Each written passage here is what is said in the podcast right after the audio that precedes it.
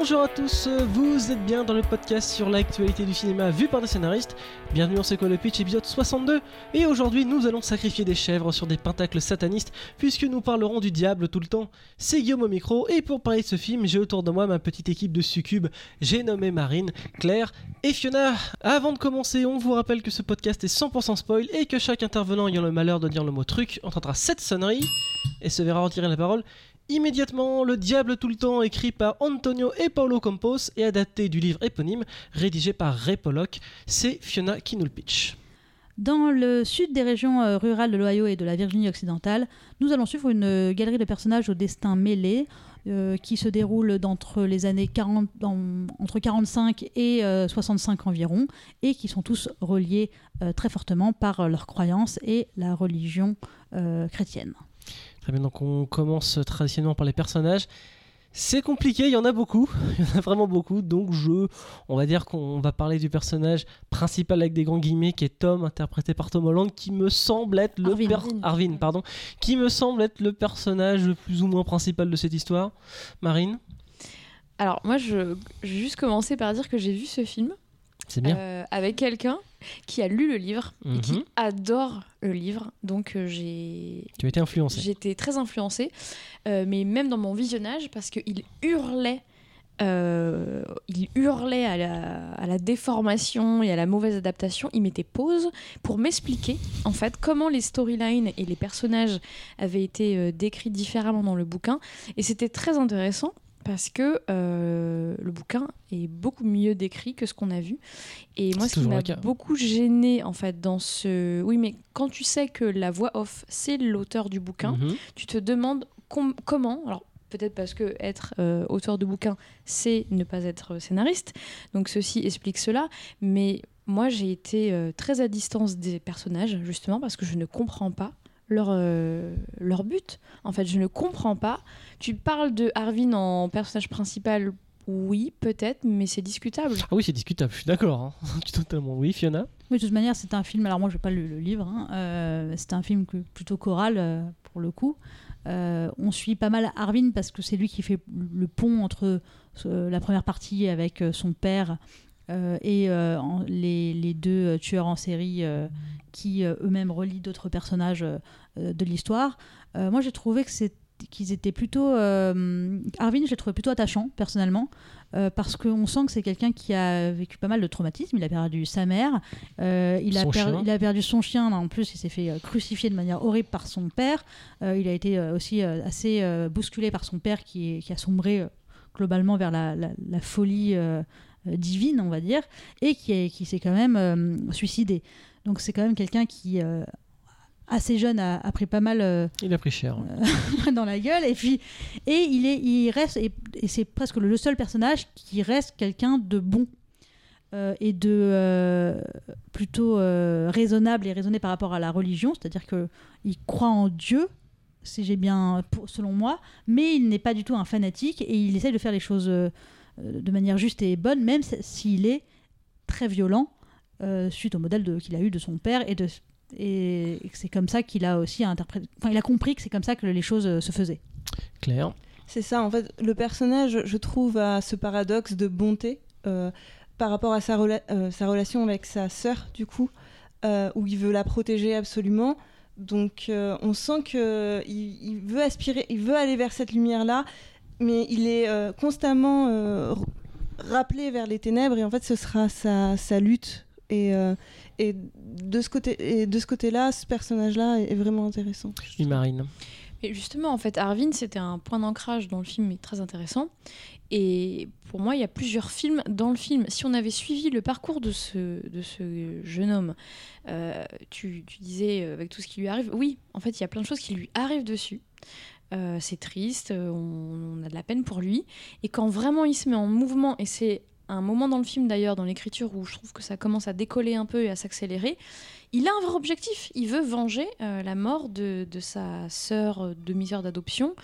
Mais c'est un objectif qui naît très vite, qui disparaît très vite, parce qu'il va, euh, il va buter le, le- le révérend. Après, c'est la cavale quand même. Donc, euh, ça- Oui, ça mais justement, en fait, euh, c'est- d'autres complications. Cette cavale, en tout cas ses conséquences, ça aurait pu être l'axe choisi pour le film. On suit ce personnage, on aurait pu avoir les à côté sur les personnages, mais on passe d'un groupe de personnages à un autre, d'une époque à une autre, et pour moi, il y a trop, c'est trop foisonnant. Et ce qui pouvait marcher dans le bouquin, et euh, la personne avec qui j'ai vu le film me disait, bah justement, dans un, dans un livre, ça marche très bien. Dans un film, je trouve qu'on était trop perdu, et j'aurais j'aurais accepté, et avec euh, plaisir, de suivre le, combat interne de Arvin entre euh, les ténèbres, la lumière, la vengeance, euh, la raison, et de vraiment avoir un film et de, de suivre une histoire, en fait. Oui, mais c'est vrai que comme, enfin, c'est le problème des, d'adaptation euh, des bouquins qui sont, tu sens euh, l'extrême densité de ce livre, et en général c'est pour ça qu'on fait des mini-séries. À mon avis, c'est le format qui s'adapte le mieux aux, aux- adaptations. Mais euh, comme tu dis, enfin, j'ai l'impression que le film veut nous montrer l'aboutissement de cette histoire, et donc c'est avec Arvin. Et on est obligé de lui montrer comment il a été élevé, on est obligé de montrer comment son père a fait, on est obligé de montrer tous les personnages secondaires qui vont montrer notamment le couple qui, qui prend des autostoppeurs et qui les tue après les les avoir photographiés à poil. Tout ça, c'est pour arriver à Arvin qui, bah, faut bien le dire, le malheur lui tombe dessus, comme tu disais Claire. Euh, c'est quelqu'un qui est gentil, mais euh, malheureusement, il, il est maudit, ou je ne sais pas. Et, et- et tous les malheurs arrivent, mais on- on- le- ce film est un entonnoir qui arrive sur, sur, sur, sur- sur ce personnage. Oui, car euh, même, euh, même euh, au niveau. euh, pardon, Claire. Non.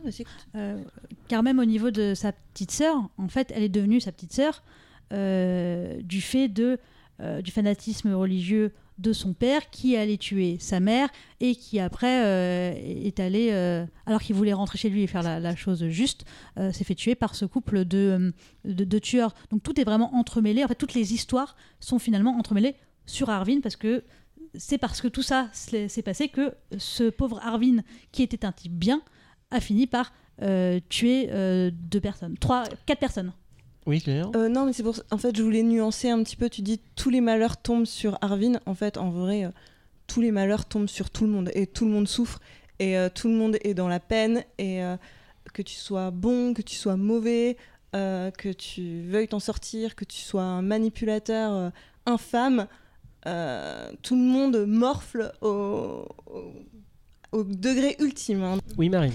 Ouais, je voudrais juste revenir sur ce point de. En fait, si tout ce qui s'est passé, tout ce qu'on voit est là pour nous justifier que Arvin devient ce qu'il devient et fait ce qu'il fait, bah, ça me pose un problème. On voit plein de films où on ne comprend pas forcément toutes les motivations. C'est pas qu'on les comprend pas, mais on n'a pas besoin d'avoir toute cette backstory sur le plus vil des personnages et euh, surtout qu'en plus je le comprends pas spécialement à Robert Pattinson on nous montre des scènes on voit clairement que c'est un connard un violeur un manipulateur mais en fait, soit on me montre une scène où tu dis, ah, en fait, il est vraiment un paradoxe, mais c'est toujours la même chose, c'est redondant. Et on a dit, ok, on a compris, c'est un violeur, c'est un menteur. Et voilà, je vois pas euh, l'intérêt. Et du coup, le film, pour moi, s'étire en longueur. On a des à côté qui sont pas nécessaires, même s'ils sont reliés à Arvin, hein, je suis d'accord. Tout est relié à Arvin. C'est, je trouve que c'est pas pertinent. Mais écoute, moi, j'ai bien aimé, euh, ça fait du bien de voir Robert Pattinson dans ce rôle de, de vraiment cet enfoiré qui va aller euh, abuser des jeunes filles qui n'aimait vraiment le mal en lui. Il a quasiment aucune, aucune Je qualité. crois que j'ai jamais autant détesté un personnage viscéralement. Ça Bah, veut dire que c'était bah, physique. en bah fait. oui, mais vraiment, c'est- je- J'étais mal, quoi. Oui, mais ça veut dire que c'est réussi Ouais, parce ouais, que c'était le but. hein. Il, il Et- et je- cabotinait, mais pourtant je. C'est ça qui Ça marche, cabotine. oui, cabotiner, Mais- ça marchait bien. Et pourtant ça marchait. Mais vraiment c'était c'était vraiment viscéral. Limite j'avais envie de vomir. Et je trouve qu'une une, une des scènes qui marche très, qu'il très a. bien et qui pour le coup est une- d'une violence euh, bizarrement beaucoup moins extrême que la suite, mais là, c'est la scène euh, où euh, la grand-mère amène son plat euh, avec euh, une partie de viande, je ne sais plus quelle est la partie en question, Des abats. les abats, euh, qui euh, donc voilà sont les moins chers et euh, elle espère que ça va lui plaire euh, malgré tout et il la prend euh, comme source d'humiliation absolue euh, en disant qu'il va se sacrifier en mangeant ça et, en- et laisser la bonne viande aux autres et je trouve que cette scène elle marche hyper bien euh, dans, dans la, dans la noirceur euh, de, de ce film et elle est bien représentative de alors que c'est la moins violente je trouve qu'elle est euh, assez affreuse Oui, Marine. Mais par exemple, euh, je prends juste l'exemple du couple de tueurs en série. Donc en regardant avec euh, la personne qui avait lu le, livre, il m'a expliqué qu'en fait, euh, ce premier meurtre d'autostoppeur vient de quelque chose qui est hyper intéressant. C'est cette femme qui rêve d'être actrice, qui va à Hollywood, qui se pointe à une audition et euh, qui se fait humilier parce que c'est une, euh, une audition de film porno. Elle se fait euh, en fait violer par 40 mecs, c'est horrible. Et elle, ils sont tellement choqués, ils repartent tellement choqués de Hollywood, mais choqués dans, dans la désillusion, dans, dans la violence, dans tout. Ils prennent un autostoppeur et elles pètent les plombs et ils commencent euh, leur folie meurtrière comme ça. Et quand on me raconte ça, je dis tiens, en fait, c'est intéressant, c'est c'est le comment le, le déclic, c'est le, le, le paradoxe euh, Hollywood et cette petite bourgade et, et ça m'a intéressé. Et ça, on ne le voit pas du tout dans le film. Et je comprends Bah, pas. Oui, parce que oui, c'est ça- très, ça- très long. Ça doit secours. surcharger encore plus. ouais. Mais, mais ça t'explique, en tout cas, le, le, le virage morbide de ce couple. Ah, Alors que là, on les prend en cours de route. Moi, je, je comprends pas. Je, je- voilà. Moi, j'ai pas besoin qu'on m'explique d'où vient un couple de serial killers. Enfin, je veux dire, des tueurs d'autostoppeurs, enfin, c'est une image hyper euh, connue aux États-Unis. J'ai pas besoin qu'on me l'explique. Et je trouve que déjà, le film se perd en. on en parlera dans la structure, mais se perd parfois un peu trop. Euh, heureusement qu'on reste centré vraiment géographiquement autour de cette ville parce que c'est- sinon mais Fiona. Oui, bah, moi pareil, je pense que c'était pour le coup. alors, là, moi, je juge que le, le film que j'ai eu à voir, forcément, euh, ça m'a pas manqué. Comme ça ne m'a pas manqué de savoir d'où vient euh, le personnage de Robert Pattinson, parce que justement, le seul personnage sur lequel, à mon sens, ils ont voulu se concentrer pour savoir d'où il vient et comment il agit et qu'est-ce qui le motive et qu'est-ce qui crée cette noirceur, c'est Arvin. Et d'où cette backstory avec son père, de dire, bah voilà, c'est un type bien qui a une violence très forte en lui. Euh, voilà, on se concentre. Si on faisait la backstory de tous, euh, moi, c'est comme le personnage. Moi, d'ailleurs, j'ai adoré. Gros big up à la performance de Harry Melling, aussi appelé Dudley Dursley, ah, qui joue extrêmement bien. Le, le- pasteur euh, qui met des araignées sur sa figure. Euh, voilà, je trouve que c'est un personnage qui est hyper. Moi, qui m'a beaucoup intéressé, ce personnage, et, euh, et avec donc son frère qui, a- qui est devenu handicapé aussi pour tester leur foi, quoi. Mais j'ai pas besoin de savoir d'où ils, viennent. Et, euh, et effectivement, chacun de ces personnages euh, quand même, euh, dans le sens, mais en, mais en moins drôle, Ça, en enlevant le- la connotation drôle de loufoque, Mhm. aurait pu faire l'objet d'un film. Et on va passer maintenant à l'intrigue. Claire, tu voulais en parler? Euh, en fait, euh, l'intrigue euh, du coup est comme euh, est assez complexe parce que il y a beaucoup d'allers-retours, Beaucoup de on- personnages. beaucoup de personnages. euh, mais personnellement, je, je, je suis jamais, enfin, j'ai jamais été perdue. Je trouve que là-dessus, tout était assez clair. Vraiment, je, tout était assez lisible. Donc ça, c'était assez. enfin, je trouvais que c'était plutôt un bon tour de force. Après, peut-être que d'autres personnes euh, seront pas d'accord avec moi. En tout cas, euh, c'était le cas. Mais j'ai trouvé cependant que la première partie, donc autour euh, du père, c'était, ça se regardait un tout petit peu trop. C'était un tout petit peu trop long. Toutes ces scènes de en fait, on a compris quoi. On a compris que le père était un fanatique, s'était tourné vers la religion et que c'était un fanatique. Enfin, pour quand sa femme tombe malade et qu'il tombe de plus en plus dedans et qu'au début c'est juste parce que le, le mec a un, un syndrome post-traumatique et voilà. Mais et, euh, et en fait, euh, en fait c'est trop appuyé. Ce début est trop appuyé. Et, euh, et le film a au moins 20 minutes de trop et je pense qu'ils auraient pu couper euh, Les économiser dans là, cette- ouais. dans cette première partie garder en tout cas euh, l'essence euh, de les choses les plus importantes d'où euh, euh, le rapport à la religion d'où vient la violence etc mais euh, tout, tout le reste aurait pu euh, facilement euh, facilement dégager Marine Alors moi, je, je suis en, en désaccord respectueux. avec plaisir en fait, je, je trouve que tout- toutes les, tous les personnages et toutes les, les sous-intrigues sont intéressantes, mais que pour un film, euh, j'aurais préféré, donc c'est mon avis personnel, euh, que l'histoire soit centrée sur le. aurait gagné en simplicité Mm. euh, en étant centrée sur Arvin, qu'on nous explique, euh, que ce soit par des flashbacks ou pas, mais son, son background et qu'on ait les, les autres personnages, mais j'aurais aimé être moins perdu, être moins brin-le-baguet d'un- d'une intrigue à une autre, d'une époque à une autre, et je, je trouve que c'est trop fouillis et que soit c'est l'adaptation du bouquin qui n'est pas assez poussée et euh, voilà, il n'y a pas de parti pris assez tranché de on prend cette ville, on prend ces personnages, mais on fait une vraie adaptation, on fait un vrai scénario, on a un personnage vraiment fort, identifiable, avec son objectif très clair et on apprend, on, on- voilà, on découvre les autres personnages au gré du, du film, mais je, je trouve que c'était pas, ça gagné en simplicité. Finalement. Mais moi, je suis en accord respectueux avec vous deux.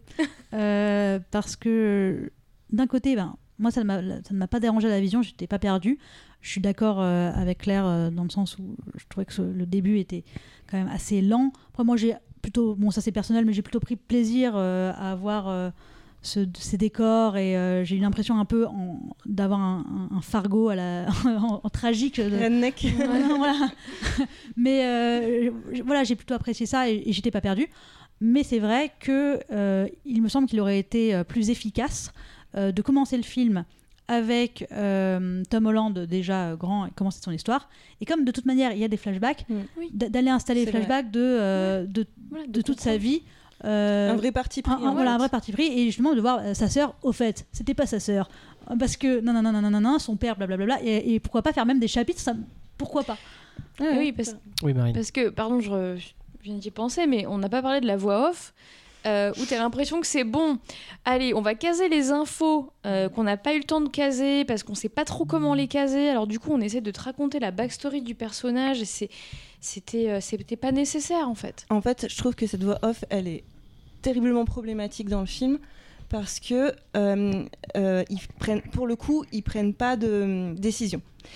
Du coup, un coup, elle est, je trouve que la fois où elle est utile, c'est quand elle dit, quand il parle de, de la, on la retrouvera sept ans plus tard, morte dans la forêt. Voilà, là, elle est hyper, hyper utile parce que tu as un personnage un peu omniscient comme ça qui, qui, qui s'appuie sur qui donne euh, des graines quoi. voilà, sur qu'est-ce qu'on verra plus tard et le fait qu'on se balade dans, dans le, le temps et l'espace.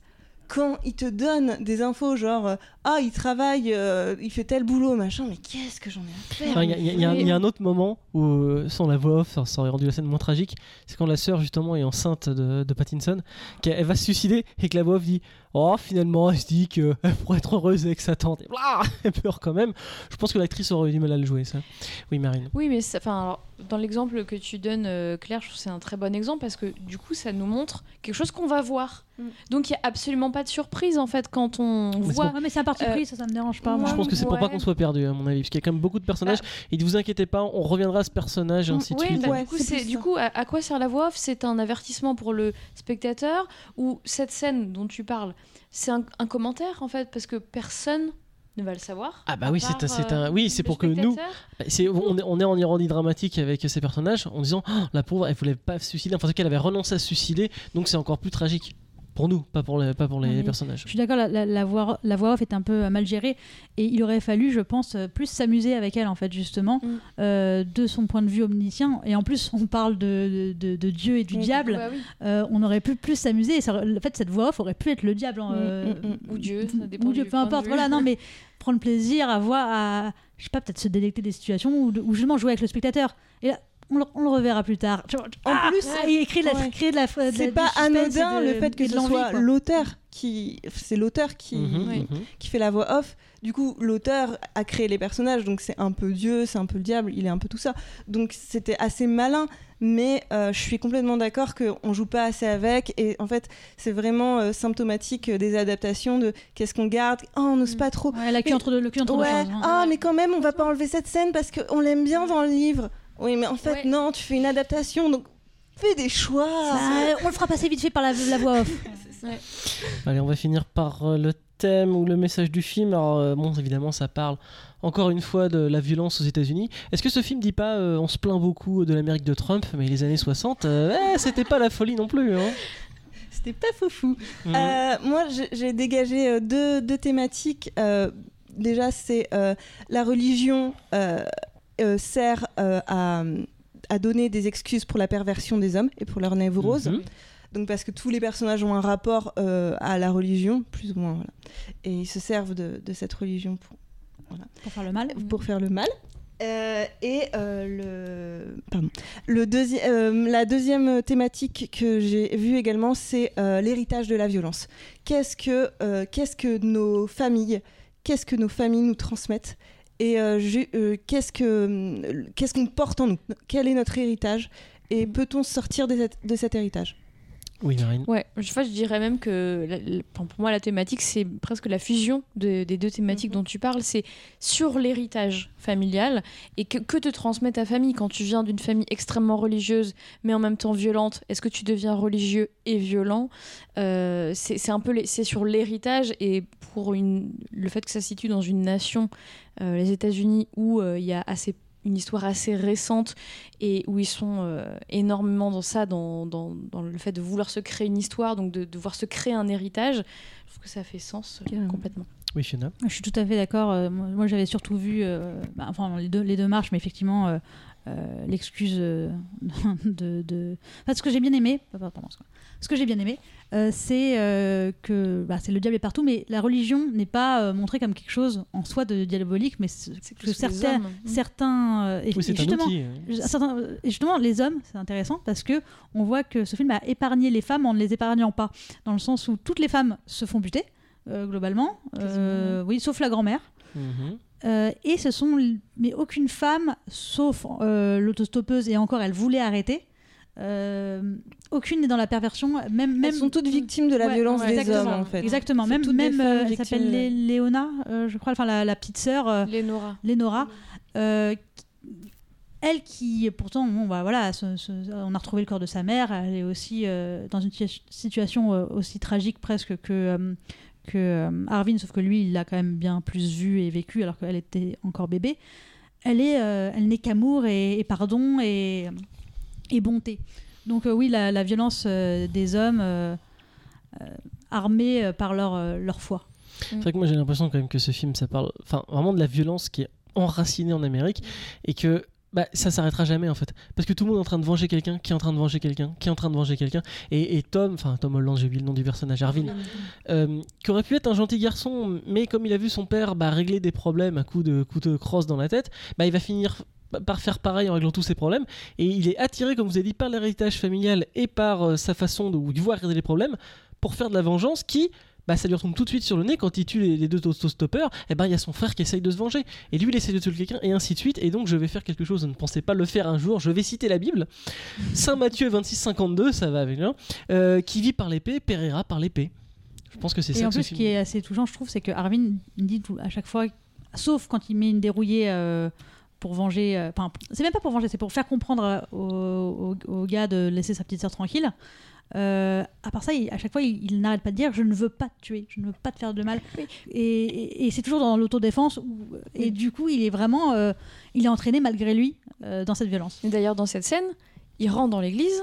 Tu parles bien de la scène où il veut buter Pattinson. Pattinson, et il- après les, les autostoppeurs, Ouais. et après le, le flic. il sort son flingue euh, quand il veut buter Pattinson. Il n'y arrive pas, il s'arrête, il veut en fait s'expliquer, il veut quand même justifier. Ça se termine quand même par un coup de feu, mais il n'a pas la vengeance immédiate et impulsive. Oui, il a pas envie de faire ça. Il n'a pas envie de faire ça, mais c'est aussi Très sur les scène, instincts. C'est aussi vachement sur les instincts où euh, dans, dans la scène de l'autostoppeur, c'est quand il comprend qu'ils sont armés, il commence à voir, il y a un truc qui Ah, allez, je te laisse finir. il y a quelque chose qui cloche et euh, en défense, donc il tue tout de suite le mec. Il veut pas tuer la nana, mais ils sont en duel de, de flingue. Elle tire et Il il, tire. bon, il tire aussi. Et il s'en sort euh, avec un petit Deus Ex Machina quand même, hein, parce qu'il a mis des balles à blanc euh, dans C'était posé. Ouais. Non, c'était posé. en fait. Non, enfin, Bah, c'était c'est non, non, posé, mais posé rétrospectivement, rétrospectivement. ouais. Rétrospectivement, Ouais, il il, le a, dit. il a vu qu'elle était paranoïaque. On a vu Oui, nous-mêmes qu'elle était, euh, qu'elle commençait à penser Oui, d'accord, mais ça. Tom Holland ne savait pas. Je veux dire, il n'a pas agi pour ça. Euh, juste avant de finir, euh, la scène justement où euh, Arvin vient tuer euh, Pattinson. Qu'est-ce que fout Robert Pattinson seul dans son église au troisième rang? Mais il lit la Bible Ah, il se branle. Il se branle, Moi, devant en fait, j'ai photos. cru- euh, Il y a YouPorn, il y a une tablette YouPorn. J'ai cru qu'il était en train de 50, se ouais. faire sucer en fait. Je me suis dit, putain, ils vont... quelqu'un va lever la tête et il va se dire, ah, il est pas seul. Mais, ça, j'ai mais cru. ça, ça aurait pu être un super conflit quand tu viens de tuer quelqu'un. Allez, on termine avec le tour final de ce film. Marine. Alors, j'ai trouvé que thématiquement, le film était très intéressant. Il est très beau. Vraiment, si vous voulez voir des, pa- des paysages euh, de l'Amérique, c'est magnifique. Mais dramaturgiquement, je suis pas convaincue et je je- j'étais pas loin d'être convaincue. Franchement, recentrer sur Arvin, avoir un, un récit plus lisible, plus plus linéaire et avec euh, même bon, des flashbacks, j'aurais été complètement embarquée. Et là, je suis restée un peu sur le côté. Claire. J'ai failli dire, euh, j'ai passé un bon moment. Après, je vais nuancer, c'est difficile de passer un bon moment devant ce film parce que c'est beaucoup de violence. Mais en tout cas, j'ai été assez euh, euh, subjuguée par, euh, par euh, ce film, malgré euh, quelques euh, soucis d'adaptation. Fiona? Euh, moi, j'ai passé un bon moment à voir ce film, euh, alors qu'il est quand même euh, très lent et que d'habitude, je n'aime pas spécialement les films lents. Il me- Alors, je suis d'accord qu'il est un peu trop lent et que la première partie mériterait d'être un petit peu sabrée. Euh, mais j'ai pris pla- plaisir, à le voir et je trouve qu'il y a quand même euh, certaines scènes euh, très très fortes et qui restent bien, bien en tête. Et pour ça, ça vaut le coup. Bah écoute, moi, moi aussi, Claire, je suis désolé, j'ai passé un bon moment dans ce film. Après, j'ai pas spécialement de problème avec la violence dans les films, mais c'est un film justement du fait de sa structure où il y a beaucoup de flashbacks, beaucoup de personnages.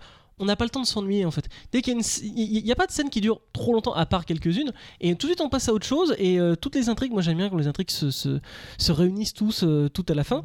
Et puis euh, la morale du film où il dit que le pauvre, pauvre Erwin, tout lui arrive dans la merde.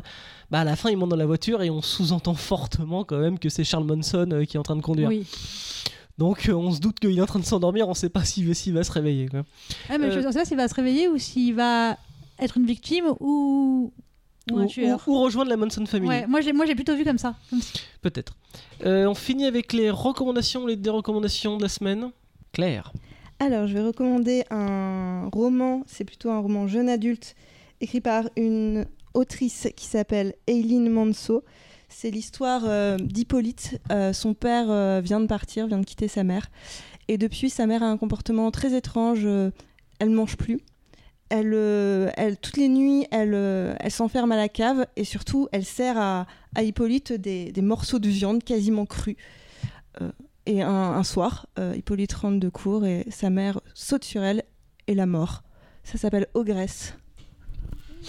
J'avoue que c'était très très bien pitché, tu m'as donné envie de, de- de le lire. Euh, merci de nous avoir écoutés. Et euh, ah oui, alors j'ai oublié de dire à chaque fois, on a une page Instagram maintenant, donc euh, il faut. Comment C'est elle s'appelle sequelpitch.podcast. Il y a un c'est sequel pitch tout court, mais c'est pas celle-là. Ah, c'est pas celle-là. Donc C'est sequelpitch.podcast. Donc allez-y, likez- on like les pages Instagram, j'y connais rien. Oui, on, on follow. S'abonne. Alors, alors vous follow, On s'abonne, ouais, pardon. vous follow et ensuite vous désinstallez cette application de malheur. Et euh, merci beaucoup. À bientôt.